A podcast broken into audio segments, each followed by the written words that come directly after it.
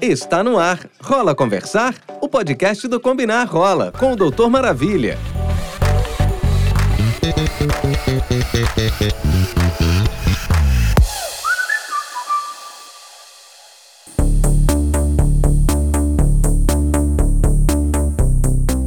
Olá, meus queridos. Hoje eu cheguei meio bravo, viu? Eu sou Vinícius Borges, sou médico infectologista Sou um homem gay e criador do canal Doutor Maravilha, esse podcast do portal Combinar Rola, que é feito para você que quer informação, dicas de saúde e também né, saber sobre outros assuntos importantes para a comunidade LGBTQIA. Aí você pode acessar o site prevençãocombinada.com.br sem tio e sem cedilha e conferir tudo que a gente já falou aqui né, nos episódios anteriores. E eu cheguei meio bravo porque a gente vai falar sobre um assunto sério e que deixa mim e também vocês, né, muito indignados. A gente vai falar sobre a violência contra a população LGBTQIA+. Talvez, né, vocês já tenham ouvido falar ou lido em algum lugar que o Brasil é o país que mais mata pessoas LGBT no mundo. E colocando em números, né, de acordo com a Associação Internacional de Lésbicas, Gays, Bissexuais, Transgêneros e Pessoas Intersexo, 237 pessoas LGBTQIA+, morreram em 2020 em decorrência da violência contra a sua orientação sexual ou mesmo da identidade de gênero. Mas a verdade é que esse número ainda é maior quando a gente considera as pessoas que sobreviveram a essa violência. Segundo o DataSUS, que é o Departamento de Informática e Processamento de Dados do SUS, entre os anos de 2015 e 2017, de um total de 778.527 casos notificados de violência no sistema público, 24.564 foram contra pessoas LGBTQIA+, ou seja, são pessoas que foram agredidas exclusivamente por serem pessoas LGBT, que é uma crítica que às vezes as pessoas falam, né, que todo mundo sofre violência. Mas nesse caso, a violência foi exclusiva por ser uma pessoa LGBT. Além disso, teve um estudo publicado na Revista Brasileira de Epidemiologia que mostrou que a violência contra gays cresceu 38,5%, contra lésbicas quase 50% e contra bissexuais mais que dobrou. E esses dados, né, porque então isso mostra que a gente está vivendo, na verdade, uma epidemia, né? Então, do mesmo jeito que a gente tem que avaliar essas questões de saúde, a gente tem que avaliar esses componentes de saúde social. Então, hoje a gente vai discutir né, a violência contra a população LGBT como uma questão de saúde pública. Então, né, como eu tinha trazido, né, existem muitos casos de violência no, no Brasil. E principalmente algumas populações ainda são mais afetadas que outras, como a população trans, pessoas vivendo com HIV, etc. Um exemplo né, muito traumático que a gente teve foi com a travesti Dandara em 2017, que foi apedrejada né, e morta a tiros no estado do Ceará. Então, esse é um exemplo extremamente grave, né, de onde que a violência pode chegar. Mas além disso, a gente tem casos, né, de pessoas na Avenida Paulista, né, que receberam algum tipo de violência, de pessoas que são espancadas em casa por parentes, de violência nas escolas. Então, entender que a violência nem sempre é física, mas esse grau de agressividade também pode chegar num nível muito extremo, né, gerando a morte ou até alguma sequela. Quando a gente fala em violência, a gente pensa, né, disso de apanhar na rua, mas essa violência pode ser de outras maneiras, como por exemplo a violência moral, né, que é quando você pode é, tentar difamar alguém, levantar um, um rumor, tentar né, é, menosprezar a pessoa de alguma maneira, né? Isso a gente vê muito nas redes sociais, né? De pessoas que às vezes têm algum grau de exposição nas redes e aí passam a, a receber é, comentários homofóbicos, né? Hoje em dia a gente está vivendo um momento complicado que é a pandemia pelo vírus da monkeypox e a gente tem visto, né, que algumas das pessoas afetadas por esse vírus, quando elas vão procurar ajuda, elas sofrem tipo, algum tipo de, de preconceito, inclusive no sistema de saúde. Então tem essa violência é, moral, tem essa uma violência estrutural, né, que é alimentado pela LGBTfobia estrutural, que é quando a pessoa vai procurar um atendimento e ela é maltratada, né, simplesmente por ela ser gay, por ela ser lésbica ou ser uma pessoa trans. Teve um caso recente também, né, de um homem que foi procurar atendimento para varíola é, pelo monkeypox foi procurar um serviço de saúde e o médico, né, tava é, insistindo que ele poderia viver com HIV, né, como se ser gay fosse um sinônimo de viver com HIV. Esse rapaz, né, que sofreu esse tipo de tratamento, ele denunciou e o médico foi afastado, né, e a gente tem visto tanto que isso tem crescido nas notícias, né, de que algumas pessoas tem medo né, de procurar ajuda devido né, a essa questão do estigma, que já aconteceu com a AIDS na década de 80 e tem acontecido agora. Então, é, por exemplo, uma mulher trans, quando ela vai acessar o serviço de saúde, muitas vezes ela não é respeitada a questão do nome social, ela às vezes é, ela já tem né, o um nome social, já tem até retificação, mas chamam pelo o nome antigo quando ela vai buscar algum atendimento. A questão mesmo do exame físico, né? Muitas pessoas não entendem né, que um homem trans ele tem uma vulva, uma vagina e ele vai no ginecologista. Uma mulher trans né, tem o pênis e vai no urologista. E muitas vezes vezes, né, esses encaminhamentos não são respeitados. Um pré-natal, por exemplo, né, de um casal transcentrado, que é quando um homem trans tem uma relação com uma mulher trans, né? É, muitas vezes, né, eles têm que fazer num ambiente que é chamado clínica da mulher, né? E um homem trans frequentando esses espaços, né? E às vezes não tão que preparados para recebê-lo, né? Que a questão nem é ele, ele frequentar um espaço que é chamado clínica da mulher, mas às vezes isso gera algum tipo de constrangimento para ele. Então a gente vê que essas violências, né, as violências físicas, né, são as que mais chocam, mas a violência estrutural, a violência moral, né, é, é, esses desarranjos sociais também podem causar um estrago muito grande. Uma, outro tipo de violência são as terapias de cura, né, a gente sabe que o Conselho de Psicologia já proibiu qualquer tipo de, de, de terapia de conversão, né, da homossexualidade, mas até hoje você vê pessoas que relataram, né, que foram é, submetidas a algum tipo de tratamento, algum tipo de ritual religioso para deixarem de ser gays, lésbicas ou pessoas trans. Um ambiente também que a gente tem contato com violência é o ambiente da escola, né? Que a gente vê que as pessoas, por exemplo, quando vê uma pessoa, um, um menino que tenha alguns je, é, é, jeitos que não são considerados masculinos, né? Popularmente chamados de afeminados, ou meninas com jeitos mais masculinos, já começam a receber piadinhas na escola, né? A questão, às vezes, na aula de educação física, né? Pessoas que se interessam por determinado tipo de esporte, e muitas vezes, né? O bullying, que é o tipo de violência que acontece no ambiente escolar, ele não recebe a reprimenda que precisa pelos professores, né?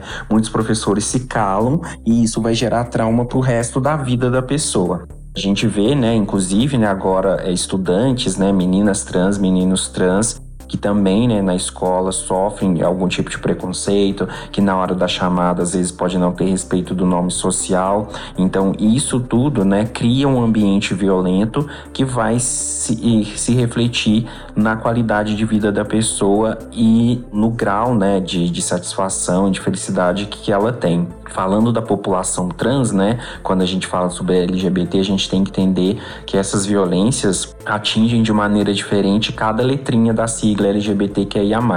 Então a população trans vai desde essas questões de não respeito ao nome social, de não acesso aos serviços de hormonioterapia, cirurgias, a, o, o, os distratos nos serviços de saúde, a ter todas essas questões de violência, né? A gente sabe que muitas da, das mulheres trans, das travestis, vive através também, muitas é, trabalham através do sexo transacional, já que a inserção no mercado de trabalho por elas é ainda baixa, então elas têm que estar nas ruas, né, nos cabarés e às vezes elas sofrem muitas violências nesses ambientes. Então, até para o próprio sustento, elas são, são submetidas a alguns tipos de violência. A expectativa de vida né, das pessoas trans no Brasil é em torno de 35 anos, então é muito baixa, justamente por todas essas violências, é, a, a, menor inserção no mercado de trabalho, menor renda, menor inserção nos serviços de saúde, né? Não adianta você ter PrEP ou ter políticas de prevenção para as pessoas trans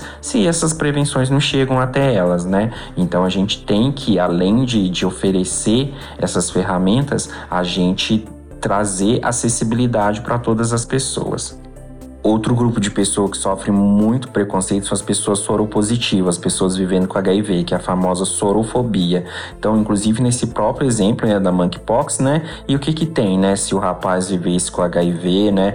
Sempre a gente vê, né, em alguma rede social, alguma polêmica de alguém que foi maltratado. Nossa, como que você namora fulano, ele vive com HIV? Ou até teve um comentário recente com a, com a Anitta, né, falando que ela estava muito magra, será que ela estava com AIDS, com HIV?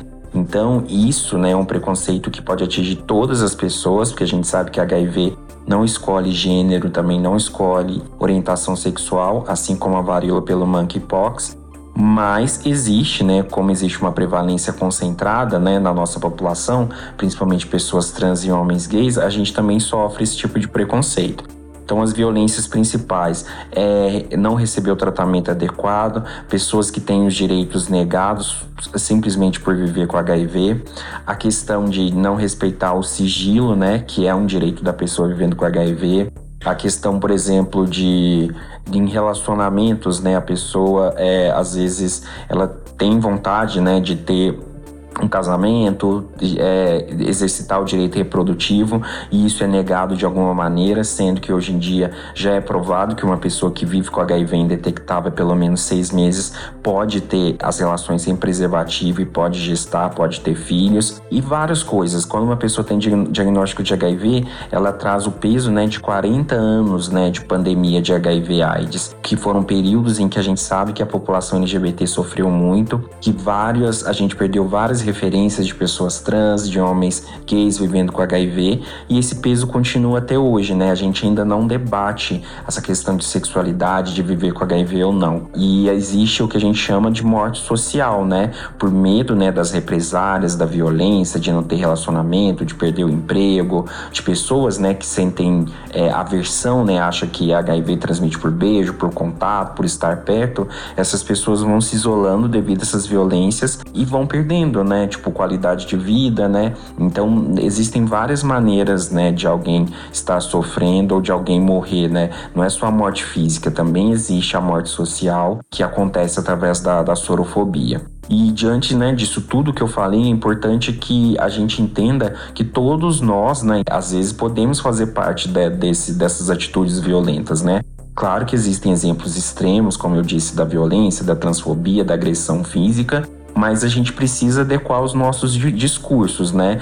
É claro que às vezes a gente pode usar alguma terminologia que não seja mais adequada, mas a gente está aprendendo. Então as, as intenções têm que ser valorizadas, mas é importante que a gente atualize, que a gente tenha educação e cordialidade para ouvir sempre o, os dois lados e evoluir conjuntamente, né? E se você presencia, né, uma atitude de sorofobia, uma atitude de LGBTfobia principalmente, entenda, né, que o crime, né, de LGBTfobia já foi equiparado ao racismo numa lei recente, então você pode denunciar através do 190, né, direto para a polícia, ou através do, do 100, que é o Disque Denúncia.